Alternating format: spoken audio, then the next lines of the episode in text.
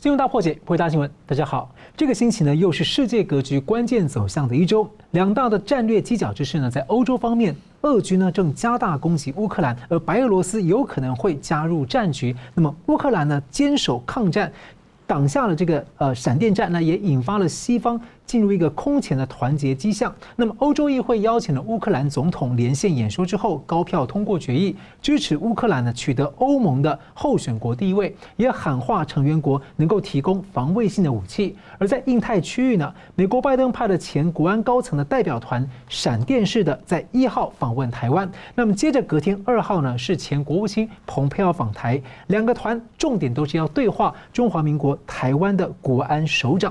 那么，美国拜登在一号的国会呢，发表了国情咨文，并且宣布对俄罗斯要关闭领空。前一天联系了十一国领袖，强调要让俄罗斯普丁付出严重的代价后果。美国官员说，西方严厉的惩罚俄罗斯，也是在向想进犯台湾的中共释放信号。这美中俄的大三角来看呢，西方似乎是空前团结，而俄罗斯陷入了空前的孤立，中共则陷入难解的尴尬。西方联手日本、台湾等多国制裁，能够压制住俄罗斯的兵势吗？那么这局势会不会演变为一个欧洲大战？那中共又在等待什么样的机会？好了，我们介绍破解新闻来宾。资深政经评论家吴家龙老师，啊，主持人好，各位观众大家好。好，我们看到俄罗斯跟乌克兰呢，他们在白俄罗斯进行了第一轮的谈判，没有实质的进展，而现在呢，还要再进行第二轮。不过呢，随着战争越加的惨烈呢，莫斯科陷入了更加的国际孤立。那白俄罗斯呢，二十七号通过了所谓的公投，废除无核化的地位，那同意让俄罗斯永久驻军。那外界关注白俄罗斯究竟会不会对乌克兰开战？那么俄罗斯的普丁呢，则宣布了核子武器要高度戒备。那专家警告，普丁如果认为他的政权受到威胁，有可能会做出让外界难以置信的举动。而另一方的阵营呢，像在欧盟主席啊，东欧的八国都表态支持乌克兰加入欧洲联盟。所以，我们来对比欧盟跟北约组织的态度，我想请教这个老师怎么解读？那另外呢？普丁他升高了核武战备，这会不会可能诱发或演变为一个欧洲大战乃至更大呃局面的战争？我们先讲一下哈，这个首轮谈判，谈判呢通常是那个希望找到和平解决方案。那如果能够谈成，当然很好。那通常谈不成的话，那就为后面更激烈的这个交战来铺那个铺平道路，因为那个没没办法用。啊，谈判的方式来解决分歧，政治分歧啊，这是第一个。所以谈判本身是有风险的。嗯，你谈判如果失败的话，那这当然就是后果会更严重。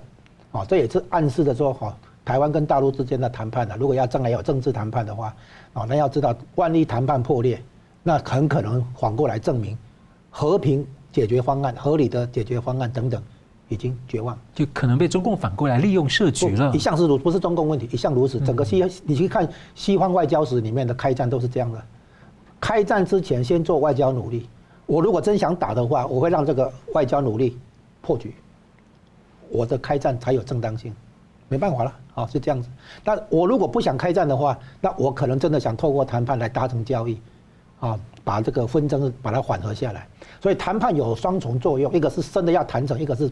不想让他谈成的，好，好，再接下来讲，普丁认为他的政权受到危危机，他现在有危机意识，所以他可能在威胁要使用核子武器这样。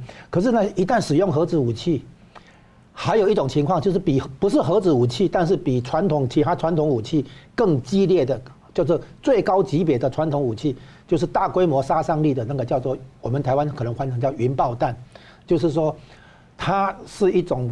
快速的把阳气消耗掉，然后呢，方圆之内的这个生物都会窒息而死，啊，这种这个云爆弹的话，台湾是有的啊。然后呢，这个东西因为大规模杀伤力哈，它跟核子武器一样的性质，就是一下子把很多人就是同时同时那个上呃干掉了哈。而如果是这样，不管是云爆弹还是核子武器真的出来，这个不是变成欧洲大战，而是世界大战。好，那所以呢，现在是俄乌之战啊，俄国跟乌克兰在战争状态，然后升级的话就是欧洲卷进来，叫做欧洲大战。如果再升级的话，那那就是世界大战。好，我们有这个层次的区别。那现在我们看出来哈，这个当初日本会被美国丢两颗原子弹，是因为美国在西太平从南太平洋到西太平洋这里，那个主导战役里面死伤很惨重，啊，那为了尽快结束战争，不要有大不要有这个大规模的这种伤亡，所以呢，丢两颗原子弹。他当时是在世界大战当中，啊，要等于是以战止战啊，要尽快结束战争，不要再有更多的伤亡啊。那所以他是有这个正当性来使用核子武器。而不是为了开战。如果俄国现在使用核子武器的话，它就会造成大规模的伤亡，这样子反而变成美国要去阻止的。啊，当初会用核子武器就是要阻止大规模伤亡。如果现在俄国要发动核子武器的话，那美国可能被逼得要先下手为强，啊，不让它有创造大规模死亡、死死伤的这种可能性嘛。啊，是，那我们继续追问哦，就是西方现在是祭出了这个金融核弹级的制裁，他把俄罗斯部分一些银行呢踢出了这个 SWIFT 的结算系统，就影响使用美元的状况。那《金融时报》这个他就说，这可能会让俄国沦为像是一个金融贱民一样。呃，《经济学人》杂志说，中共看到这个情况呢，会吓到，未来如果想进犯台湾之前啊，得先想想他的外汇存底啊，还有他的经贸。不过，也有评论认为，这个制裁的杀伤力啊，其实是不大，是有限的。认为说。俄罗斯其实从呃，像其实可能早有准备，呃，例如说去年二月呃，对不起，去从二月份起呢，他就破格把这个虚拟货币提升它的交易哦，就有点像是对它开绿灯一样。所以您认为说这个手段究竟能不能够吓阻俄罗斯再多想想？您怎么看？这个是在我看来，这个是个笑话。嗯，就是比特币要能够让你躲避金融制裁啊，这个美元结算系统，我是这样讲。美元结算系统把俄罗斯的几一些重要银行踢出去，俄国当然会想要闪避啊，绕开这个美元结算系统，这个哦，这个是合理的这个推测。推测，但是比特币能不能帮你这个忙？当然不行。为什么？比特币是谁出来的？弄出来的？美国人呢？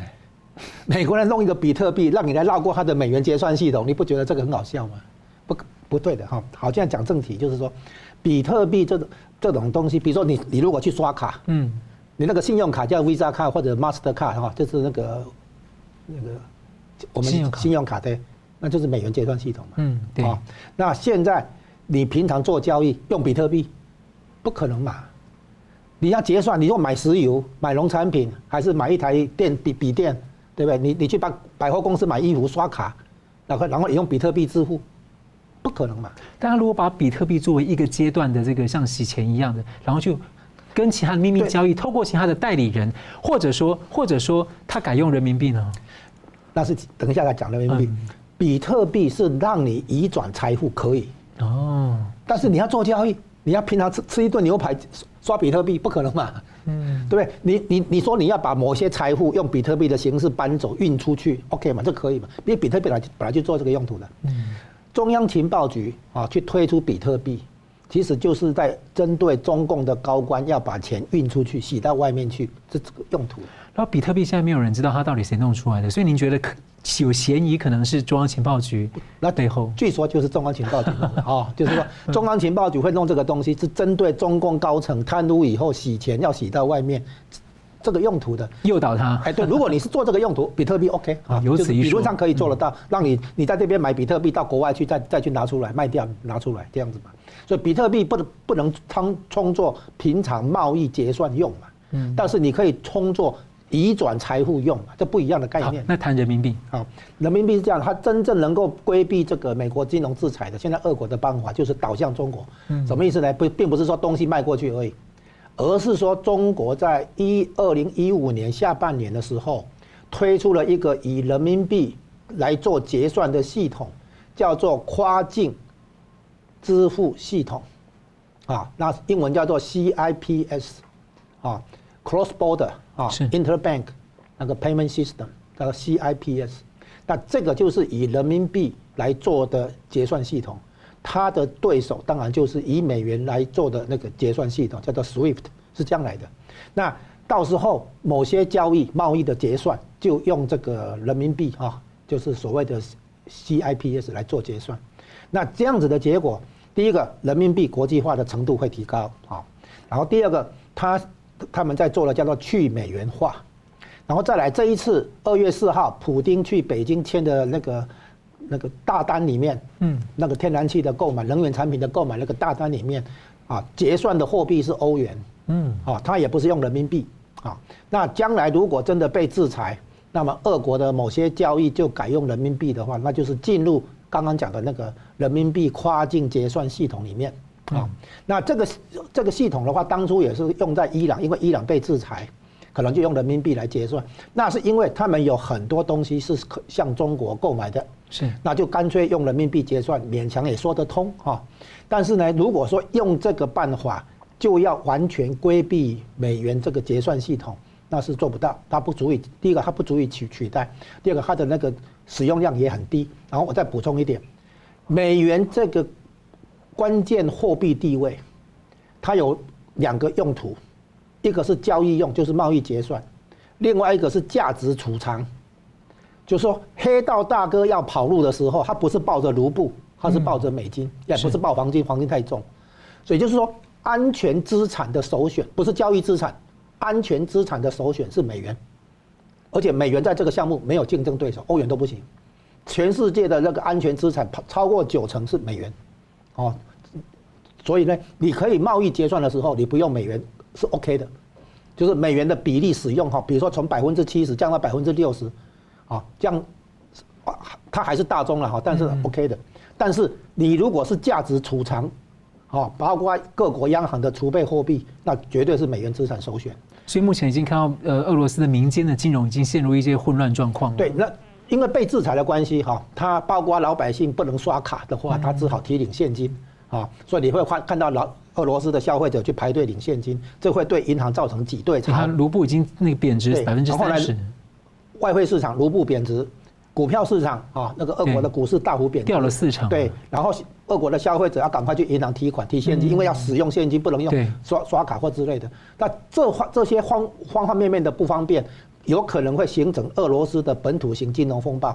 或者说金融系统风险，然后俄国不管从经济到金融，他必须找一个人人来救援的话，就只好找中共。所以这个东西是要把中共拖下水，它的效果在这里。但中共等于说你提供了金融制裁的一个破口。我再补充一句：如果俄国在战争中出现严啊，比如说大规模杀伤性行为、反人类罪、战争罪的话，那么西方国家要提高它的金融制裁，那就不能让你有破口。不能睁一只眼闭一眼。那如果中共提供那个人民币结算系统来支撑俄国的话，那西方国家只好把它认为是俄国侵侵略的帮凶或共犯，然后最后把中共也一并制裁进来。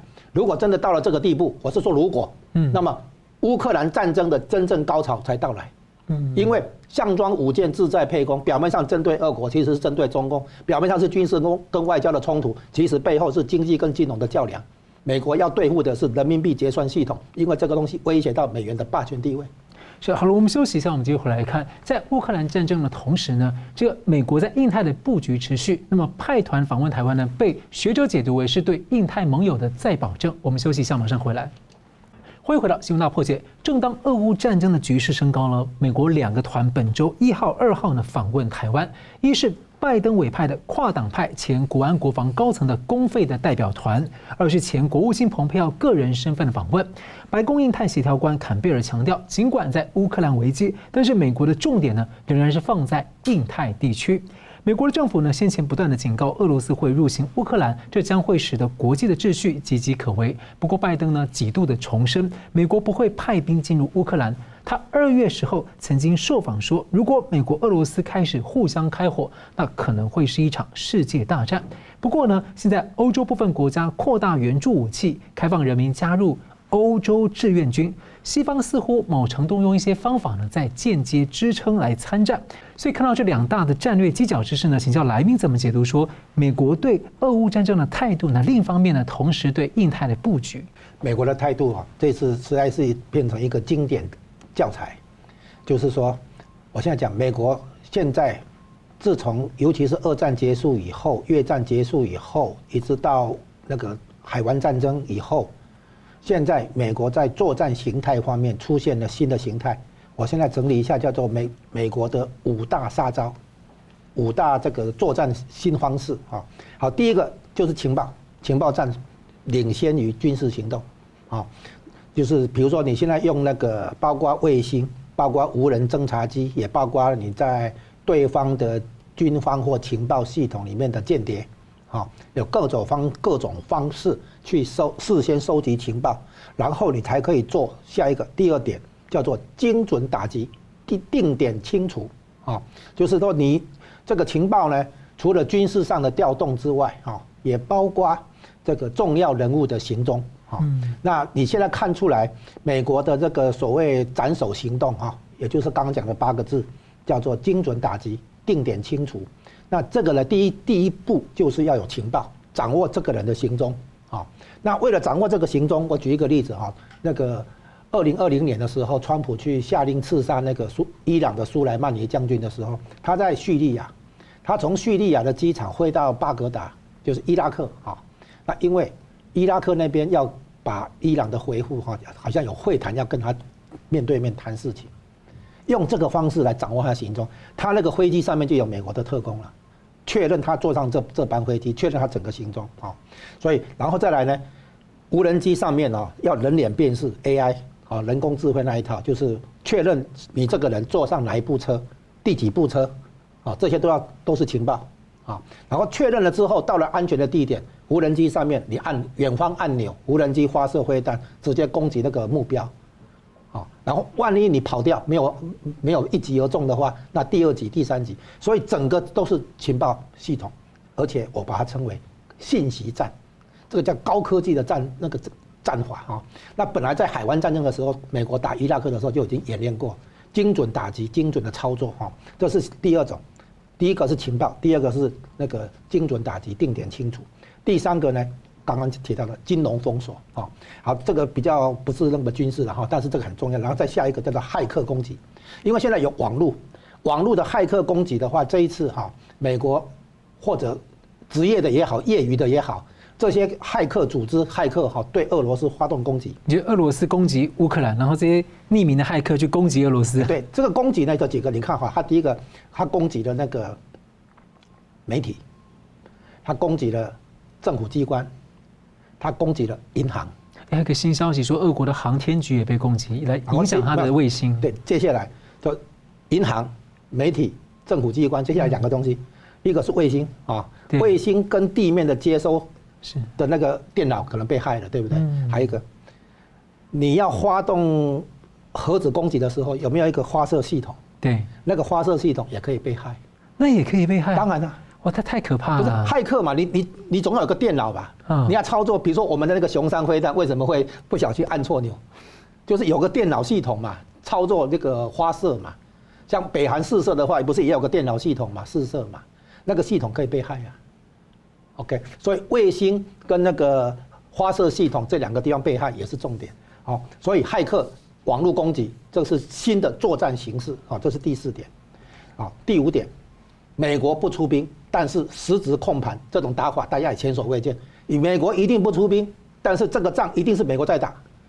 像大大大家可以想象一下，凭什么俄罗斯派出他的精锐部队一一线作战部队进入乌克兰以后，搞到现在灰头土脸？当然，乌克兰有坚强的抵抗意志，敢去牺牲啊，自己国家自己救，这个没有问题，对不对？可是可能这样慌，这样还不够。乌克兰的正规部队人数当然不够，武器也不够。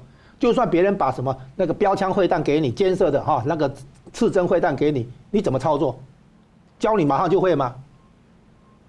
我可以高度怀疑，这个背后是其实是美军在打，才让俄军严重受挫。那或者说提供讯息了？啊第一个他提供武器，第二个媒体有报道，美国有三千名特种部队进去，理理由是。训练他怎么操作？之前的时候，之前进去，有人有人这个这个在讽刺性的说哈，用三千特种兵掌握了一个国家的这个国防部队哈，很合算啊，有人这么说啊。其实比如说我教你怎么射那个标枪飞弹啊，打坦克了，打飞机啊，对不对？防空，我给你武器没有用啊，你不会操作啊，我得教你啊，说不定教到一半我自己按呐，自己发射了，对不对？你想想看，俄国的正规军进去乌克兰搞到现在。几天了，没有拿下一个乌克兰的大城市，这不是很奇怪吗？所以非常可能幕后在控盘的人就是美军，但是美国一定跟你说我不出兵，啊，这种打法大家也前所未见。当然一样，美国一定说他不在台湾出兵，可是呢，他现在有一种说法就是，那个叫做国民国民国民那么国民兵，哎，国民兵来，国民兵不是正规军啊，不算正规军，花样多了，美国人花样多了啊。第一个送提供武器，派特种部队啊，然后呢雇佣兵，还有一个东西志愿军。现在美国的志愿军率先成立，有有十个人。啊，然后其他国家，英国什么丹麦可能可能纷纷跟进。这样要丹麦跟那个拉脱维亚。对，志愿军可能更多了，志愿军十个二十个，哎，那个都是厉害高手啊。你你知道那个狙击手的话，可能几枪打一一个狙击手可能干掉一一个部队，一支部队。所以这种打法根本不是你二战时期那种哦，大规模这个装甲车在前面推进，然后步兵在后面跟着跑跟着攻击，不是玩那一套。你现在看出来俄罗斯的攻击方式还是二战那个水平。还是一九七九年邓小平打越南的时候那种水平，那种打法，现在已经是高科技的讯息战、情报战、骇客战。结果俄罗斯的打法跟美国差太多，所以你可以看出来，美国这个新的打法在乌克兰上面做一个实验，这一套行不行啊？你看看乌克兰这个战战场的那个结果就知道了。有是有这样的可能性哈。然后美基本上我们看出来，美国仍然把重心放在印太战略，没有被乌克兰的战争吸引过去。何况乌克兰那边打的是陆地陆军，台湾这边亚西太平洋这边是海军跟空军啊，所以其实兵种也不重叠了啊。那美国现在保留实力，没有说正规军派进去欧洲，派到乌克兰去，因为他不想让整个战争变成是美军跟俄军在打，然后就变成世界大战，不是。他不想模糊主轴，主轴是俄国侵略乌克兰，乌克兰自己起来抵抗，然后大家支援他，这是这是主轴嘛？如果美军跳进去，哇，变成大国博弈啊，变成那个世界大大战，整个主轴被模糊掉了。所以美国一定不出兵，但是美国一定控盘。关于这一次访问团来台湾访问这件事情，有一些有趣的地方，就是说他在时间上其实是跟接下来的庞贝奥的访问算是重叠了一天。啊，所以共这个庞贝奥是共和党的，然后呢，现在呢，民主党的拜登政府哈，大概这个不甘落后哈，所以抢抢的时间，有民主党、共和党在拼场的感觉啊，就是纷纷派他们的这个领导的这个访问团啊来台湾访问，就在这个乌克兰战争紧锣密鼓的时候啊，美国仍然重视印太地区，重视台湾啊，阻止中共可能在台湾地区也跟着冒险做军事冒险。嗯，好，那这个访问团来第一个哈。它等于针对台海地区，针对台海地区的和平与安全，啊，做出一个表态，表示美国在乌克兰战争的情况下，仍然高度重视西太西太平洋台海这个地区。这是第一个，针对台湾，针对台海。第二点呢，他跟台湾高层的对话，产生了一个新的模式，就是我不是打个电话跟你讲讲话，我也不是视讯会议，啊，比如说这个拜登、习近平，啊，还是拜登那个普丁，不是有视讯会议吗？他现在也不是跟台湾领导人、高层人哈来直接视那个视讯会议，而是派一个代高级代表团，啊，来台湾面对面谈谈事情。嗯，这样的话，我们把它称为美台互动新模式。而且外界有点猜测说，这些人来会不会带来一些台美之间的国防的意见交换的一些可能有进一步的东西？说不定可能有有一些那个机密的那个内容在讨论。嗯，啊，这是。这是第二点哈，就是说台美高高层互动出现新的模式，就是直接派人来当面谈。再来第三点含义呢，就是说美国要做给盟友看，做给印度看，做给中共看，啊，也当然也包括欧洲、日本、澳洲等等，就是我美国的安全承诺是可靠的，是坚定的。啊，美国做了安全承诺在台湾这边，啊，那美国人在这个情这个欧洲那边紧张的情况下。仍然重视台湾啊，表示美国的安全承诺啊是值得大家去信任，啊，这至少有这三个那个意涵在里面啊。那我们看得出来，有一些人可能会说啊，美国不出兵。我刚刚解释了，现在美国是在用新的打法。美国如果直接出兵在乌克兰的话，会产生一个问题。就变成说，美军在乌克兰跟俄军交战，美俄交战，这是世界大战的级别。有两个都是核武国，哎，而且是安理会常任理事国，是核武国，这样子的结果就会把俄罗斯侵略乌克兰这样的一个主轴给抽换掉了。你觉得可能有这样的疑虑？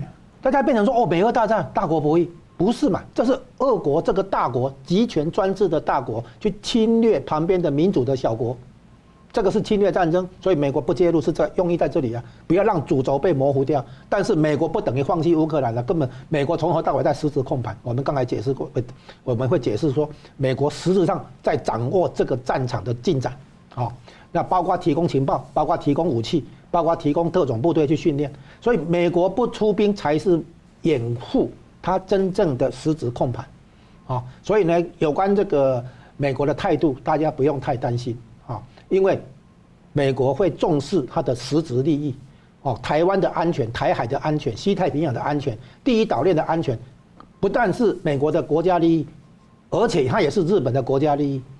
光是即使是为了日本，美国都必须介入台湾，更不要说日本自己会跳起来。啊，大家想想看，乌克兰有涉及日本的国家安全吗？没有啊。可是日本的国家安全，美国一定要介入啊。美日安保条约里面其实已经实质上涵盖台湾啊。那如如果美国不管日本的话，那日本是真的是重整军备，然后核子化，啊，所以接下来的结果有一个弦外之音，就是德国跟日本会要求或者判或者乐见，就是美国在他们境内部署核子武器。他们不是自己拥有核子武器，而是说他们跟美国不是有共同防御条约嘛，啊，然后呢，乐见美国把核子武器部署进来，啊，那这样的情况下，美相当于德国跟日本核子化。啊，然后当然是在在美国的控制之下，啊，那这样子的结果，啊，可能是俄国所不乐见的，啊，适得其反，啊，所以理论上，俄国是用追求地缘政治的安全，啊，来入侵乌克兰，他不希望看到乌克兰倒向欧洲去，欧洲那边去。当初那个亲欧派的总统上来，啊，要倒向欧盟，然后呢，俄国说吃不消，结果现在战争还没打完。欧盟已经决定那个接受乌克兰入会，所以普丁的那个算盘是打反了，啊，所以我们可以看出来，这个代表团，美国的代表团啊来台湾，表示美国没有被乌克兰战争分心，美国重视它的安全承诺，美国在对盟友、对台湾，包括台湾内部都在发信号，哦，台湾内部如果有人是做做那个入侵者的内应的话，就像那个乌乌东地区。啊，做俄罗斯入侵的那个内应的话，那么大家要重视这个问题。所以台湾自己不但要有国家安全共识，不但要加强国防，啊，不但要在那个高信息战、高科技战这种情况下保护台湾自己，其实也在迎接将来可能其他国家对台湾的支援。好，感谢我们休息一下，我们等下继续回来来关心的俄罗斯侵略乌克兰的过程当中呢，俄罗斯陷入一个空前的孤立，而中共呢则是非常非常的尴尬，立场呢一直摇来摇去，究竟呢会怎么选择？而且呢，还能够有哪些特点的观察呢？我们休息一下，马上回来。欢迎回到新闻大破解。乌克兰总统呢带领人民抗战，挡住了普丁的闪电战的美梦，而他三月一号呢连线欧洲议会发表。重磅演说虽然只有六分钟呢，但是全场起立鼓励。那么欧洲议会呢，随即也通过了高票决议。建议让乌克兰呢，在今年目标就要取得欧盟的候选国地位，来准备加入欧盟。那么乌克兰呢，最近是加速获得许多盟友的更多的实际的支持。俄罗斯陷入了空前的孤立，国际形势非常的复杂，而中共态度呢，相当的尴尬，态度也变来变去。不少的媒体也聚焦中共操作国内的反乌克兰情绪，一方面呢，为自己挺俄罗斯的立场来辩护，二方面被解读会不会是在为进犯台湾来铺路？不过呢，明居正教授呢，上周五在新闻大破解节目当中提出，从美中俄的大三角结构来看，从中共的角度呢，挺俄反美啊，并不是最好的选项。中共呢，应该是最希望美俄之间的争端久拖不决，而且提醒各界得小心，中共有可能抓到局势，有些机会的时候呢，突然间有突进的状况。所以，我们请教这个来宾怎么解读说，在俄罗斯呢侵略乌克兰的过程当中，中共的一个反应跟他的摇摆态度。哎，中共一开始。就是我们先追踪一下哈，二月四号的时候，普丁来跟习近平会面，然后会谈了四个小时，签了十五个协议。那这个时候，联合声明里面有一句话很重要，就是中国反对北约东扩。在这一点上，中共的态度明确支持俄罗斯。嗯。然后呢，因为那个时候中共以为应该也是这么合理判断，就是俄国应该会很快搞定乌克兰。所以他押宝要押在那个会赢的那一方，是，所以他支持俄罗斯。结果没想到开战以后两天，发现情况不对，于是中共的外长又在欧洲的跟欧洲的视讯会议上又讲了另外一句话，叫做“中国支持任何一个国家的主权跟领土的完整”，这是在讲给乌克兰听的，这是支持乌克兰。嗯，那合起来的意思就是说，中共支持俄罗斯的抗拒北约东扩，可是没有支持到可以让你入侵乌克兰。那俄罗斯做什么感想？你现在看，如果俄罗斯知道这个你是这样的态度，你做什么感想？你还算是我的战略合作伙伴？合作空间没有上限，上上不封顶，这算什么？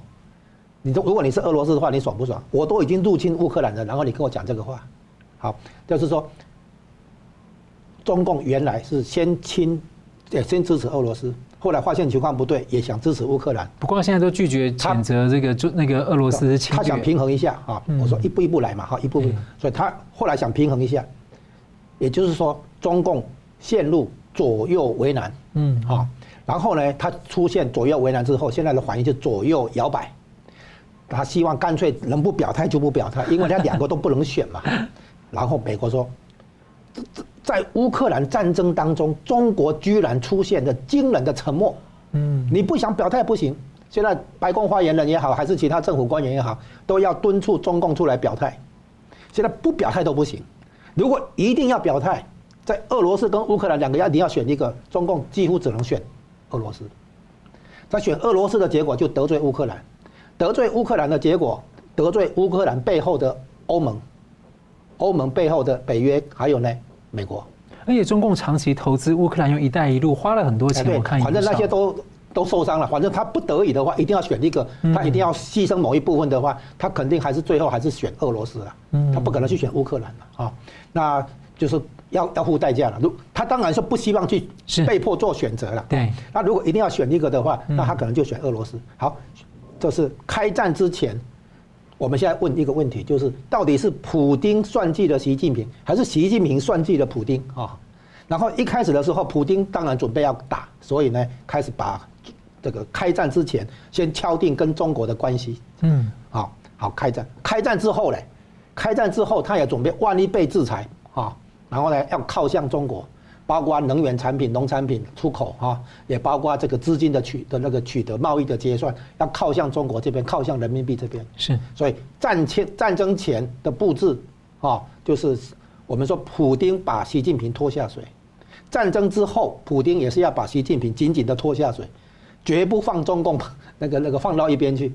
你看他现在被金融制裁，他要开开始采用人民币结算系统。那你会不会觉得中共可能在他这个普京的做决定的时候，给他多了一些鼓励啊？哎，对，就是说，哎，其实不止。我们先讲美国，拜登哈，那个去年八月的时候左右，夏天的时候，那个阿富汗撤军搞得那个不好看，荒腔走板，然后让大家觉得，哎，拜登不行啊，拜登领导不行。再来呢，拜登还说美国不出兵乌克兰。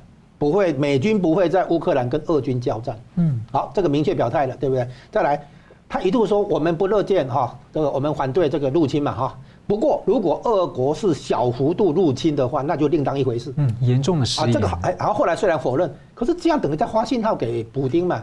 如果你只是搞乌东那一块，就是乌东那一块，乌克兰政府军已经管不到了啊。而而且那不大部分的人都是讲俄语的哈，俄罗斯人嘛哈。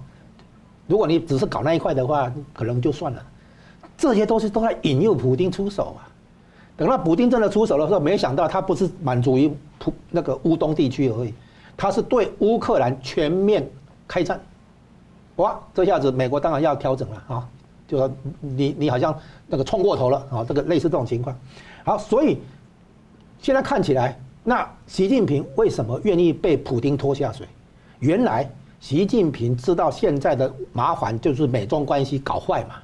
所以呢，他乐见乌克兰战争爆发，让美国、欧洲等等的力气被吸过去那边，就是说，习近平其实是把普丁推上火线，把普丁把俄国拿去喂美国这一只大野狼，然后他可以喘一口气，因为你知道嘛，美国针对的对象是主要威胁来自中共嘛，啊，那没有可能说联合主要敌人去打击次要敌人嘛，没这个道理嘛，一定是联合次要敌人打击主要敌人嘛。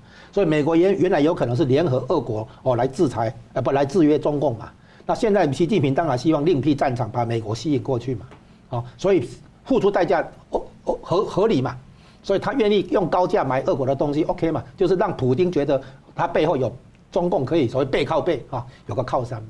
所以呢，拜登在好像这个示弱啊，那习近平呢好像在挺他，然后普丁可能就觉得哎，这可以干这一票，这一票可以干，他以为两三天搞定嘛。他本来预定三月二号要宣布胜利，不是什么？哈，这样子，但没想到，啊，诚如刚才已经分析过的，美国表面上不出兵，但实际上还在控盘的是他，情报的收集是他，武器的提供、特种部队的进驻，甚至于雇佣兵啊、志愿军等等这些这些新的战法，对吧？这个高科技的战法、信息战的战法啊，也包括骇客入侵、网络入入侵等等，这一套战法根本不是那个大家熟悉的那种，呃，那个二战那种打法。就您觉得美国可能在后面提供了这些？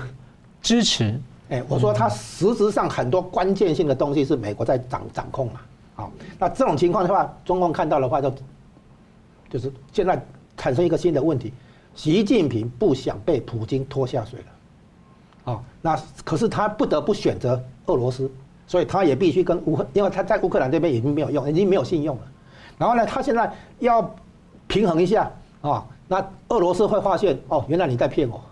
现在中共是里外不是人，他支持俄罗斯不行，不支持俄罗斯也不行，然后他跟美国也没有办法交代啊，他现在横竖都没有信用，大家都不相信他，所以逼到最后，现在一个问题：如果俄国真的动用大规模杀伤性武器，叫做反人类罪、战争罪，逼得美国跟欧洲西方国家不得不提高制裁，金融制裁要玩真的玩到底的时候，任何破口那就变成美国要封闭的。